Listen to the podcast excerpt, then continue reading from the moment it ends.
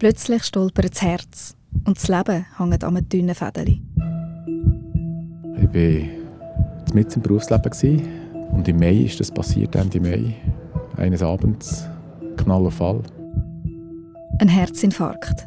Wem passiert das? Mein Name ist Jost Roger, ich bin 52.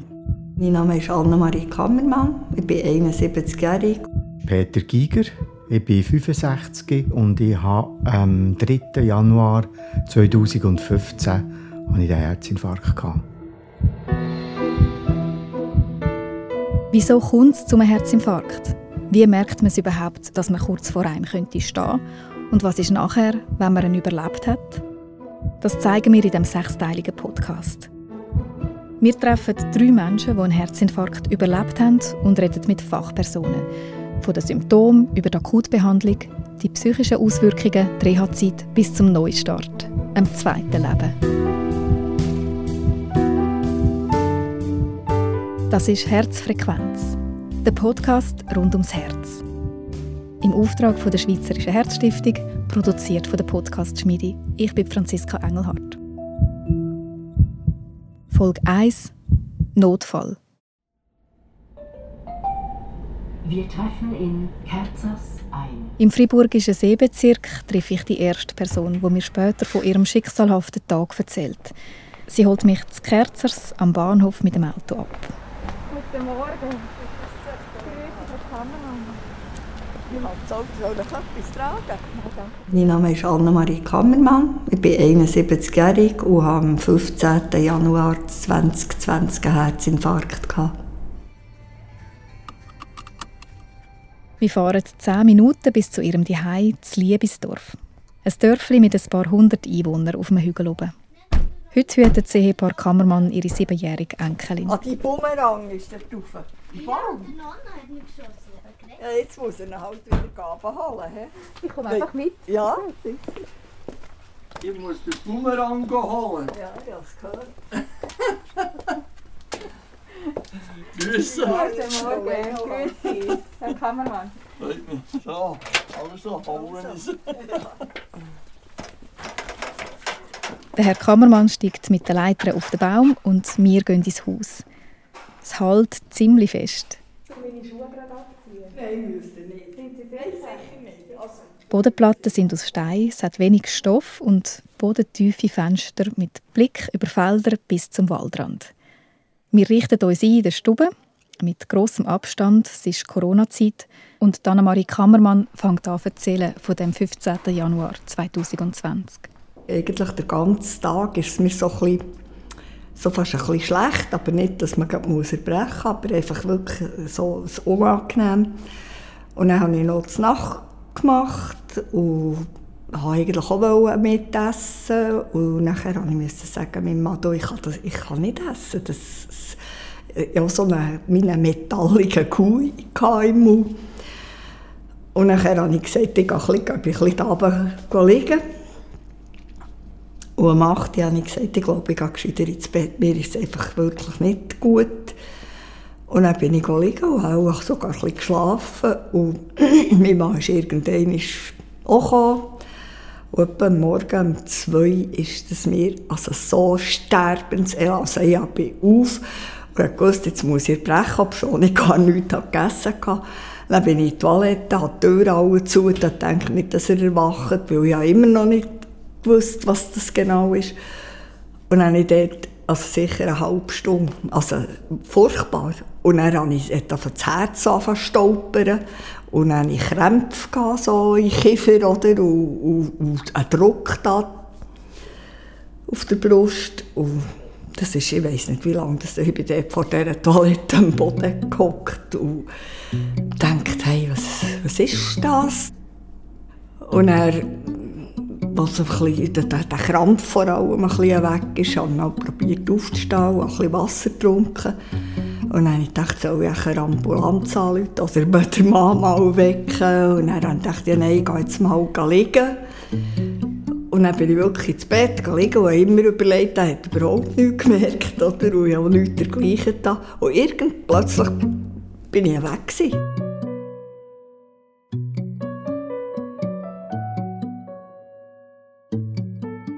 Wie fühlt sich ein Herzinfarkt an? Ist das nicht eine völlig klare Sache, wie man es so aus dem Film kennt? Gerade neben dem Berner Hauptbahnhof treffe ich am frühen Abend nochmal jemanden, der mir von seiner Erfahrung erzählt. Es ist auch ein wie im Film. Wegen Corona treffen wir uns verrissen im Hof vom Generationenhaus. Es ist kalt und schon stockfinster. Frau Engelhardt. Ah, gut. Also, grüezi. ich habe gedacht, nein, wenn Sie es wären. Mein Name ist Jost Roger. Ich bin 52, wohne in Jägensdorf. Ich arbeite im Ingenieurbüro als Geomatiktechniker und habe im Mai, Ende Mai einen Herzinfarkt bekommen. Mit meiner Frau zusammen waren wir im Fernsehen schauen. Und dann plötzlich hat es das so ein bisschen angefangen, komisch im Brustbeinbereich so ein, ein unwohles Gefühl sein. Äh, ich habe mir da nicht so gross darüber Gedanken gemacht zuerst, weil ich habe die mal schon Stechen hatte, viel intensiver. Und das hat sich dann meistens, also in der Regel bis dahin wieder gern gelöst, wenn man sich ein bisschen dehnt hat oder tief eingeschnauft hat. Und da ist das, das komische Gefühl, das eigentlich nicht unbedingt schmerzhaft war, ist einfach nicht weg. Wo hat es denn gestochen? Ziemlich in der Mitte des Brustbeins. Eigentlich fast am gleichen Ort, wie es eben die vorderen Mal jemand die auch gestochen hat. Aber das hat sich gelöst und ich vermute, das muss irgendwie von der Rippe sein oder vom, von den Muskeln oder weiss auch nicht, so eine Verspannung wahrscheinlich, weil es sich jeweils immer gelöst hat. Diesmal hat sich das nicht gelöst, war aber auch nicht so stark, gewesen, interessanterweise, es ist ganz schwach. Also man kann eigentlich sagen, praktisch schmerzfrei. Hat sich aber dann typischerweise so in den Arm verlagert. Und dort hatte ich natürlich ein Ausreparat, weil äh, das Gefühl hatte, ja, wenn ich so, so blöd auf dem Sessel liege, irgendwie ist da auch der Arm ein bisschen eingeschlafen, es fährt ein bisschen Grammüseln. Und äh, ich habe dem nicht, wirklich nicht weiter Beachtung geschenkt. Es ist mir irgendwie gar nicht in den Sinn gekommen, dass das mit dem Herz etwas zu tun hat. Das ist aber nicht weg und äh, hat sich dann noch verstärkt durch eine Müdigkeit. Und so wie ich bin, habe ich gefunden, ja komm, am Abend ist man wirklich regelmüde, geht man schlafen und am Morgen sieht die Welt wieder anders aus. Einmal anliegen und hoffen, dass es am nächsten Morgen besser ist. Das ist den Fachleuten bestens bekannt. Mein Name ist Raphael Twerebold, ich bin interventioneller Kardiologe am Unispital zu Basel. Ich habe mich mit ihm per Videoanruf unterhalten. Wir sehen leider häufig, dass Patienten mit einem Herzinfarkt sehr spät auf einen Notfall kommen. Manchmal, weil man nicht daran gedacht hat, weil man denkt, es sei etwas anderes, sei Sodbrennen, wo einem plagen tut, obwohl sie zum Teil schon seit Wochen oder Monaten beim Stegenlaufen, beim Tragen der Einkäufe heim oder auch bei Kälte jetzt im Winter Brustschmerzen haben und das nie haben wollen Ein gewisser Verdrängungsmechanismus finde ich nachvollziehbar. Aber was wären dann so klare Anzeichen für einen bevorstehenden Herzinfarkt, wo einem wachrütteln? Brustschmerzen, teilweise mit Ausstrahlung in Hals, in Arm, typischerweise, wo bei körperlicher Anstrengung auftreten tun und bessern tun, wenn man sich schonen, wenn man eine Pause macht. Das sind typischerweise Vorwarnsymptome. Beim Herzinfarkt klassischerweise gehen die Beschwerden aber ganz häufig auch trotz Pause, die man machen tut, nicht mehr weg und bleiben bestehen, sodass, wenn das mehr als 20 Minuten besteht, spätestens der Grund ist, die Ambulanz zu rufen, um möglichst schnell in ein Zentrumsspital überwiesen zu werden. Wieso muss man so schnell handeln? Was ist der Grund? Bei einem Herzinfarkt ist eines der drei Herzkranzgefäße, das das Herz von Natur aus hat, so fest verengt oder gar verschlossen, dass der Herzmuskel, der dahinter versorgt wird von dem Herzkranzgefäß, am Absterben ist, weil die Durchblutung nicht mehr langt, dass das Herzmuskelgewebe überleben kann. Darum ist es ganz zentral, dass man nicht daheim Nacht, wenn man Brustschmerzen hat, verwacht und Mitternacht mit Brustschmerzen denkt, ich warte mal ab, bis morgen ist. Wenn es nicht mehr noch da ist, dann gehe ich zum Hausarzt, sondern es kann sein, dass es gar nicht morgen wird. Nächsten Morgen ist es bei unseren zwei Betroffenen geworden. Aber kein schönes Aufwachen. Geschlafen habe ich nicht wirklich viel. Ich habe mich doch ein bisschen hin und her gewälzt. Und am Morgen, als die Frau aufgestanden ist, hat sie mal so gesagt, und ist besser? Dann sage ich, ja, nein, nicht viel besser. Es ist immer noch so da. Ja, also manchmal, ja, Mensch, es vom Herz, ja, könnte es und ja und die. Dann hat der Roger Jost mal der Krankenkasse-Hotline angerufen. Die hat ganz Haufen Fragen gestellt und am Schluss hat sie gemeint, ja, wir sollen doch im Notfall anrufen. Und die hat dann das Gefühl, ja, aber den Notfall anrufen, wieso denn? das ist ja nicht so tragisch eigentlich. Bei uns in der Feuerwehr hat es immer geheißen, lieber eins zu viel anrufen als eins zu wenig. Somit habe ich dem 144 angerufen. Und der hat mehr oder weniger die gleichen Fragen gestellt wie vorher die nette Frau vor der Krankenkasse. Was spürt ihr? Habt ihr Schmerzen? Äh, Wo, wo habt ihr Schmerzen? Ähm, ist es nicht schlecht? Da ich ja immer noch keine Schmerzen hatte, ist mir das Ganze ein bisschen suspekt vorgekommen eigentlich. Interessanterweise hat eben der Herr vom Notfall am Schluss gesagt, dass ich ruhig soll bleiben hocken und hilfsig unterwegs. Und dann dachte ich, ja, hoppla, jetzt kommt auch etwas. He? Die Sanität ist vorgefahren. Dann bin ich ihnen entgegengelaufen, Tür ab. Und sie haben gestaunt. Und dann ist mir das Auto. Und dann ist es eigentlich losgegangen, das Ganze. Als ich wieder wach war, war morgen um halb acht. Und dann war mir das immer noch so miserabel. gewesen. Und mein Mann hat gesagt, Jesus, wie siehst du aus? Du bist ja schneeweiß. Und dann habe ich ihm das gesagt. Und, und wir wollten eigentlich dann noch wollen, so drei Tage in einen Wellnessurlaub gehen. Dann habe ich gesagt, oh, ich kann unmöglich kommen. Das geht nicht. Dann hat er gesagt, ja, nein, sicher nicht. Und du gehst sofort zum Arzt. Und der ist gerade im Nachbardorf und dann habe ich angerufen und dann konnte ich gehen. Ja, hat er mir gesagt, was es ist. Und hat die Ambulanz kommen und dann ist er mit Blaulicht und Sirene in die Insel.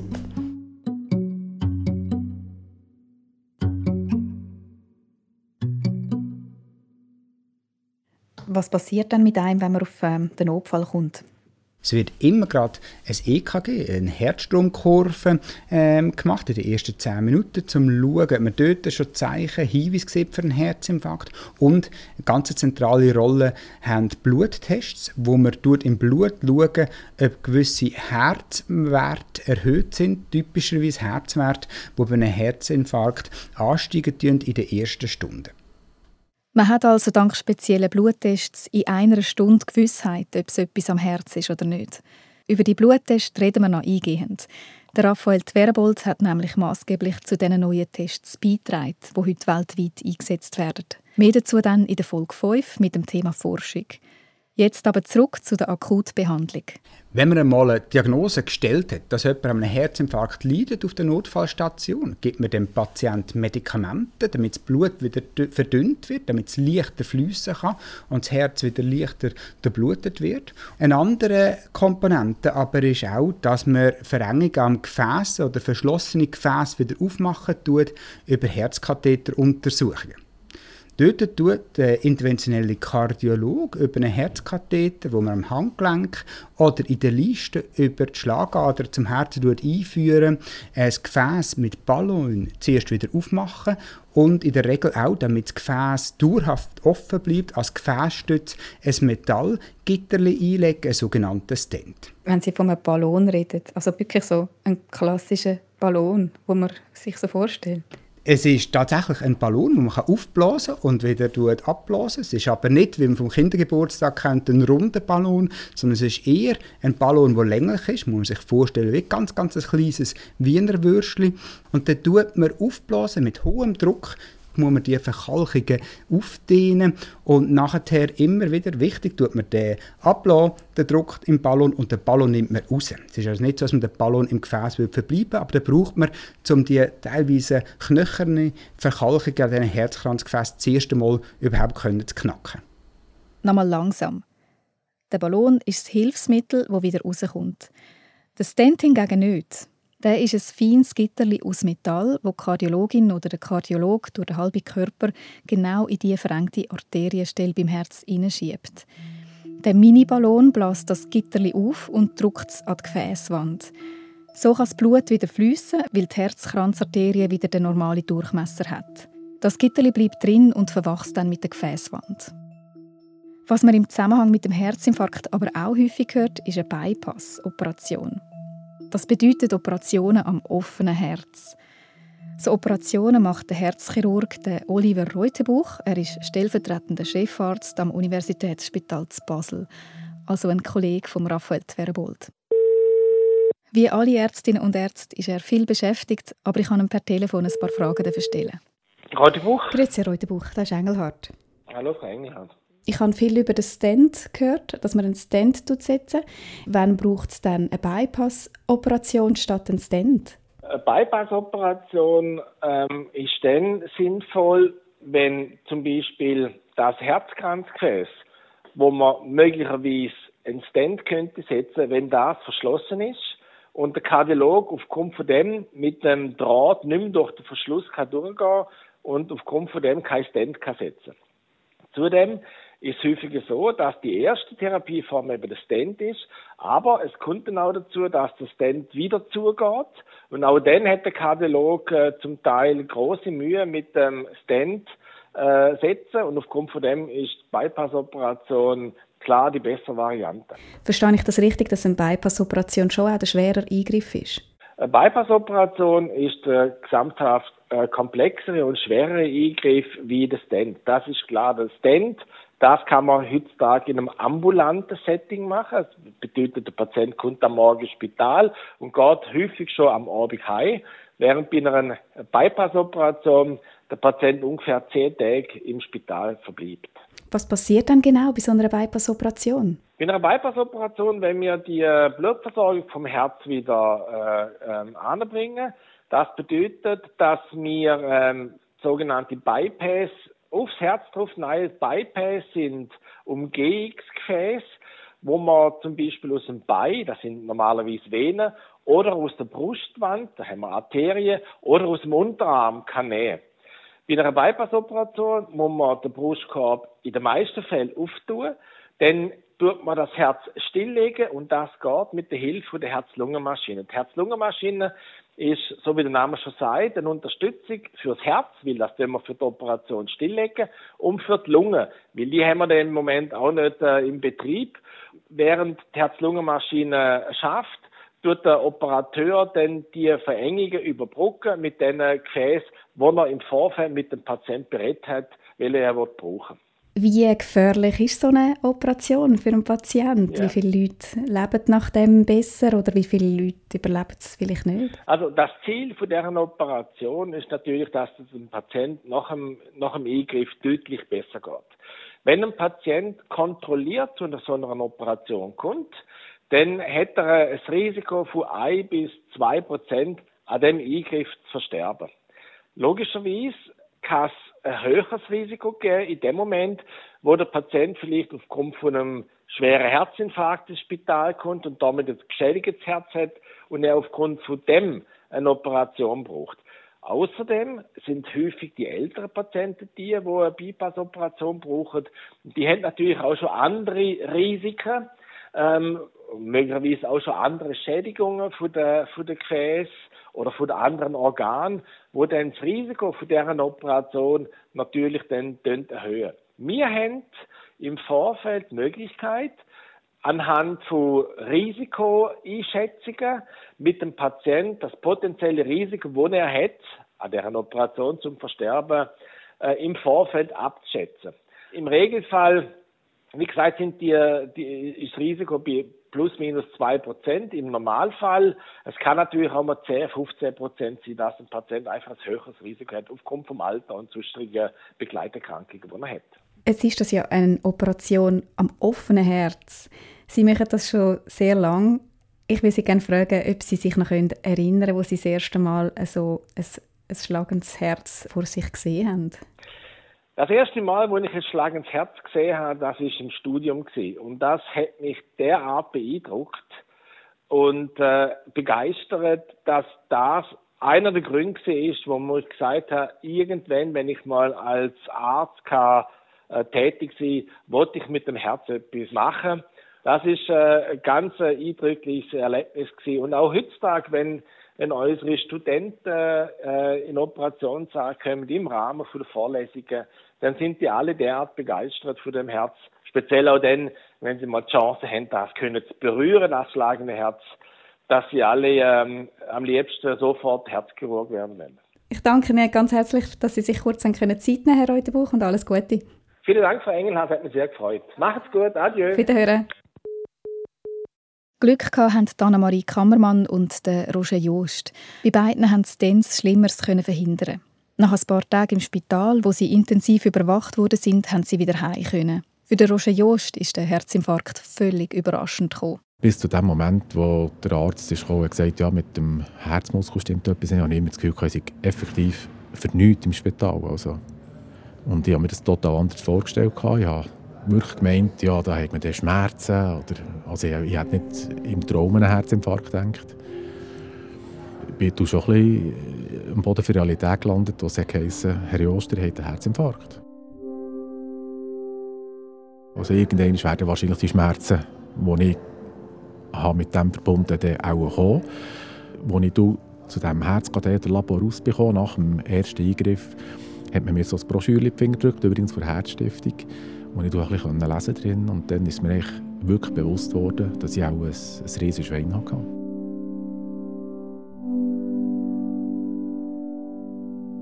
Man hat häufig eine gewisse Hürde, als Patient Ambulanz zu rufen. Aber bei Verdacht auf Herzinfarkt ist einer der besten Gründe, um überhaupt Ambulanz zu rufen.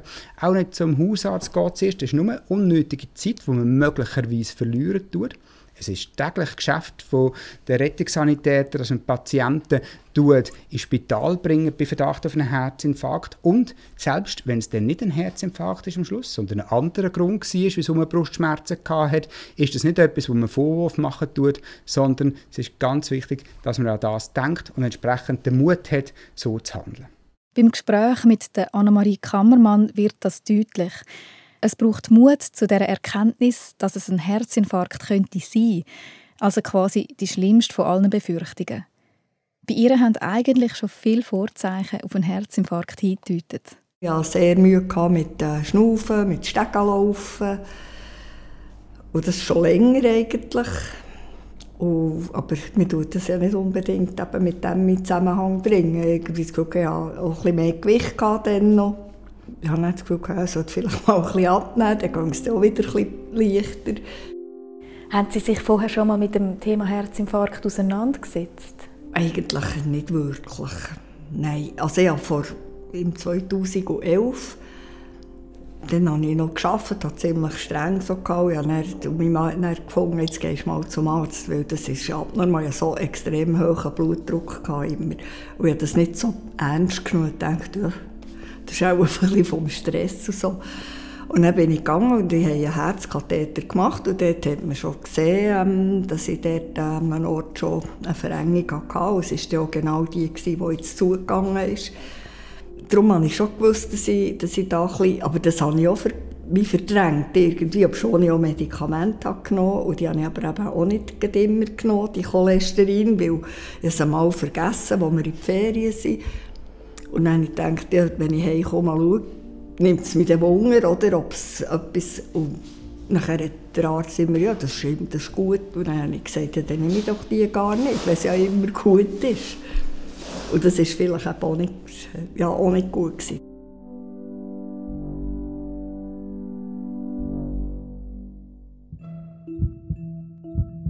In der nächsten Folge erfahren wir, wie sich Symptome beim Herzinfarkt je nach Geschlecht unterscheiden. Weil der mit den Symptomen ist recht verwirrend. Das von in den Arm hineinstrahlen, das haben, ich kenne nicht so andere Frauen, das haben die auch nicht gehabt. Und überhaupt, was ist mit dem Mythos, dass ein Herzinfarkt hauptsächlich Männer betrifft? Das ist Herzfrequenz, der Podcast rund ums Herz. Im Auftrag von der Schweizerischen Herzstiftung, produziert von der Podcast Schmiedi. Mein Name ist Franziska Engelhardt. Alle Folgen finden Sie auf der Internetseite der Schweizerischen Herzstiftung auf swissheart.ch oder auf allen Podcast-Plattformen wie Apple Podcast oder Spotify. Übrigens auch in der Corona-Zeit. Der Kardiologe Raphael Twerbold ermutigt alle Leute, sich bei Verdacht auf einen Herzinfarkt trotzdem unbedingt beim Notfall zu melden.